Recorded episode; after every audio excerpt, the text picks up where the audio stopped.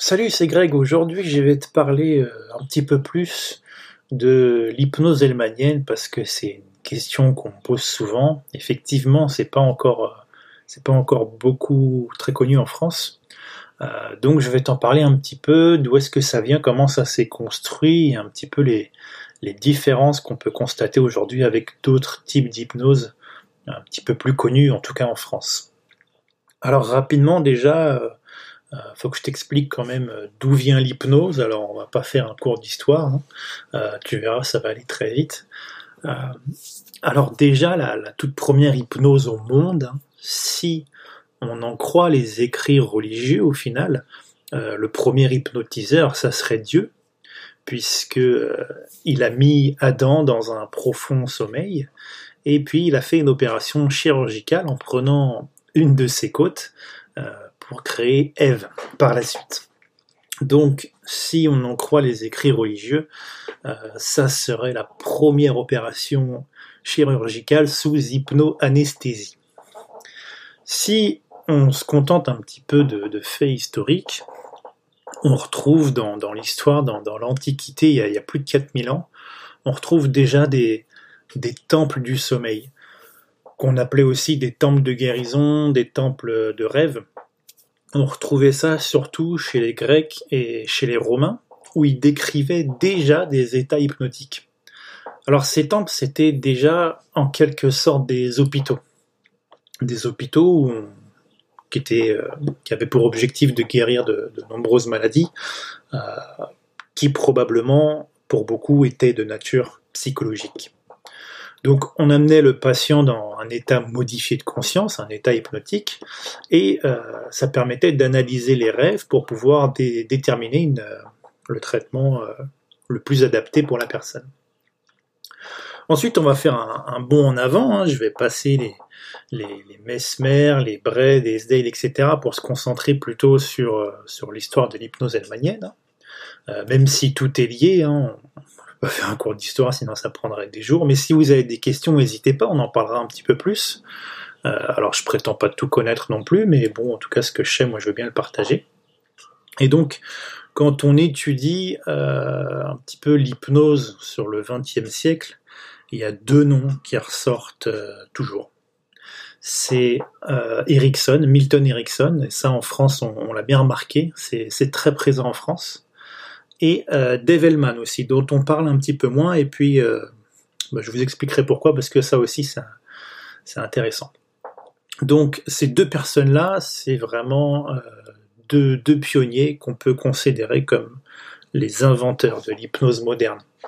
Euh, Hellman, contrairement aux, inductions d'Erickson, donc l'induction c'est la phase qui permet de faire entrer une personne dans un état d'hypnose, celle d'Erickson pouvait prendre beaucoup de temps, euh, en général au moins 20 minutes. Euh, et Hellman, lui, avait développé une technique qui permettait de plonger une personne dans une transe très profonde en quelques instants. ce qui était spectaculaire à l'époque. Et, c'est ce qui a inspiré aussi beaucoup l'hypnose de spectacle. Alors, d'où comment comment Hellman s'est inspiré, comment il a construit tout ça? euh, comme Freud, il s'est beaucoup intéressé aux travaux de Bernheim. D'ailleurs, Freud et Bernheim ont fait de l'hypnose. Hein. Euh, ils se sont beaucoup, beaucoup intéressés à l'hypnose. Freud a commencé par l'hypnose. Euh, et ils ont fait un travail remarquable sur l'importance de la suggestion en hypnose. le problème, c'est qu'ils ont mis un petit peu de côté la technique. et c'est ce qui a fait défaut, défaut par la suite. Et c'est pour ça que Freud a, mis en, a créé la, psychanalyse parce que euh, déjà, bon, il n'était pas très bon en hypnose. Euh, c'est marrant parce qu'il y a une série sur Freud en ce moment sur Netflix.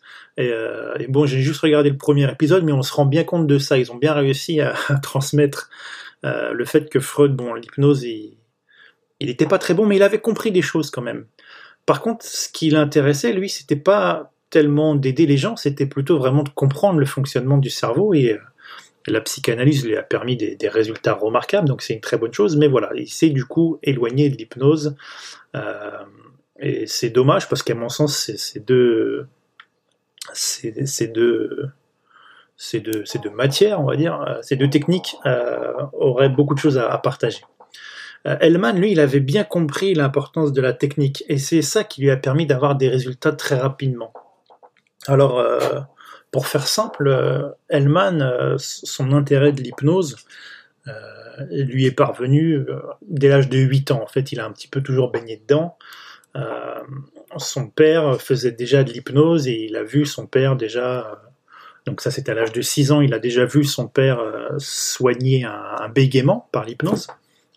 Et puis deux ans plus tard, voilà, son, père souffrait d'un cancer en phase terminale.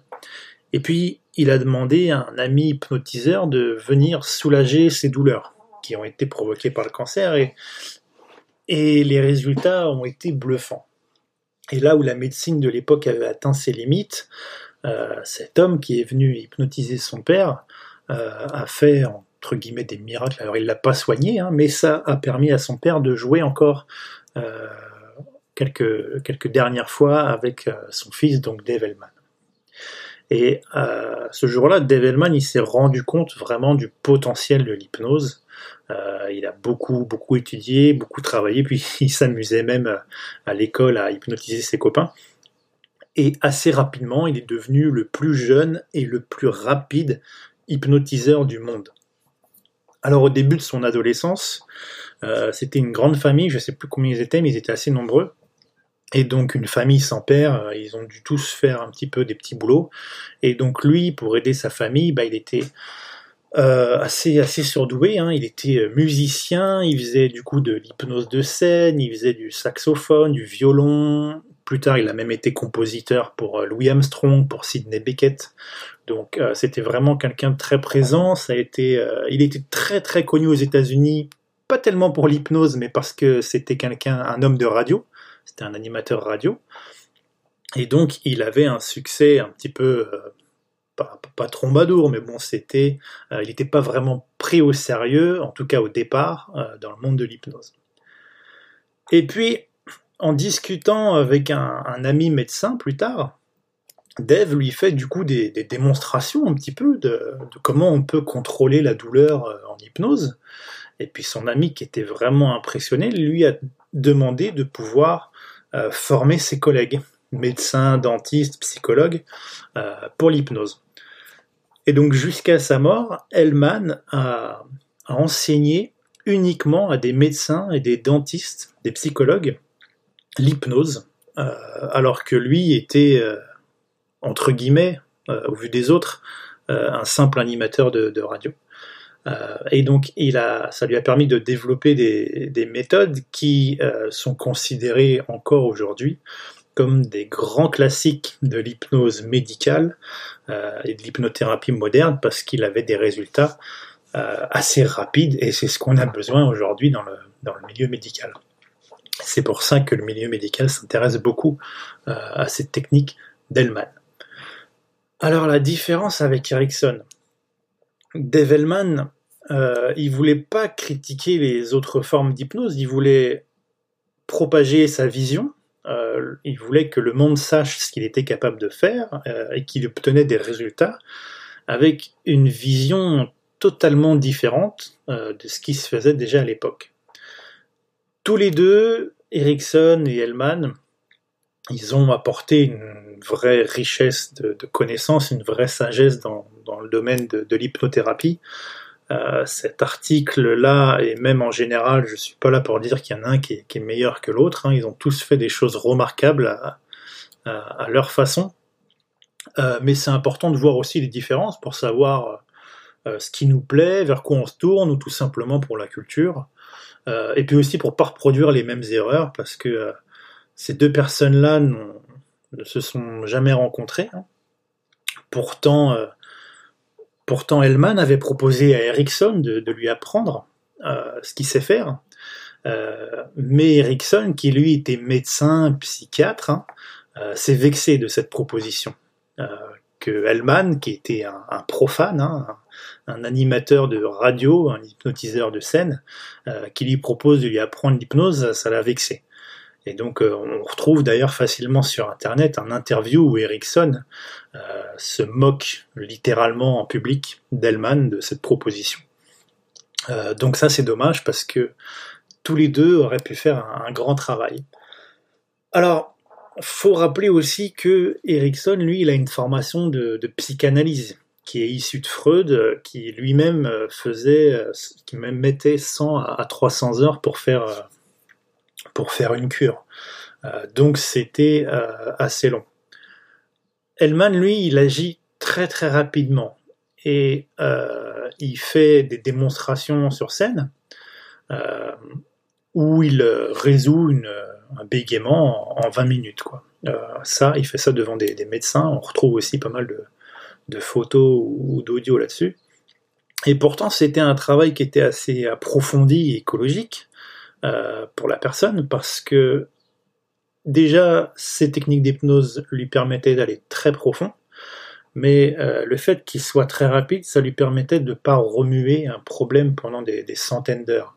Euh, et donc ça, forcément, ça avait une certaine puissance et une certaine rapidité qui était assez spectaculaire. Surtout euh, dans, cet enregistrement où on entend un, homme qui a un bégaiement depuis 40, 43 ans, il me semble, un bégaiement qui est résolu en 20 minutes. Euh, pour l'époque, c'est assez spectaculaire. Alors, il y a une différence aussi dans, les styles d'approche, dans les styles de thérapie. Hellman euh, faisait ce qu'on appelle de, l'hypnose un petit peu paternelle. Euh, et donc, dans, ce style, dans ces techniques de travail, l'hypnotiseur est assez directif.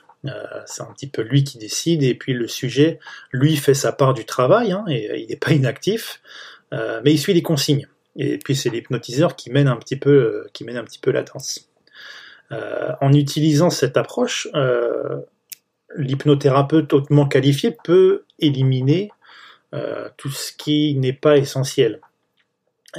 pour pouvoir aborder rapidement le problème et traiter comme un problème qui doit résoudre tout simplement. Erickson, lui, avait plutôt une approche, ce qu'on peut appeler une hypnose maternelle. Alors que Hellman, lui, dirigeait beaucoup, Erickson, lui, il offrait plusieurs options. Euh, c'est une approche plus douce, qui est pas moins efficace, hein, mais son objectif, c'est moins de réparer les choses, c'est plus un petit peu de, comprendre et aussi d'engager les, les propres ressources inconscientes du client. Donc le, tri, le client travaille quand même à, sa façon. Euh, en résumé, l'hypnose hellmanienne, c'est une technique d'hypnose qui permet d'aller déjà rapidement dans un état profond, on ne passe pas par quatre chemins. Ça permet des changements profonds et durables sans avoir euh, à travailler sur des thèmes qui nous plaisent pas forcément pendant plusieurs heures. Et euh, grâce à cette technique, moi je peux constater que le, le sujet, les, clients sont assez euh, rassurés par ce côté euh, paternel, sécuritaire du thérapeute qui dirige un petit peu la séance, euh, de manière à aller à l'essentiel, et de pas entamer des heures et des heures de, séance. Quoi. Donc voilà un petit peu rapidement ce que c'est que l'hypnose elmanienne, d'où elle vient, et aussi quelques, quelques différences avec l'hypnose ericksonienne. Euh, alors encore une fois, il n'y a pas une meilleure que l'autre. Ça dépend des personnes, ça dépend du thérapeute, ça dépend du moment de ta vie aussi. Euh, euh, moi, je te propose de, tester, teste les deux, puis tu verras ce qui te plaît mieux. En général, sur les premières séances, les gens ne choisissent pas forcément un type d'hypnose, ils choisissent surtout l'hypnotiseur qui est à côté de chez eux. Et puis c'est pas plus mal. De toute façon, faut, faut bien essayer pour voir pour voir ce qui est différent.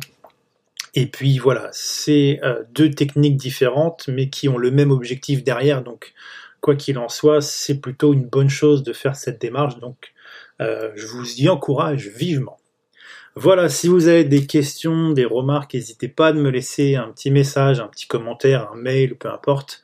Euh, et puis en tout cas, ça me fait plaisir de partager ça avec vous. Et puis je vous retrouve bientôt.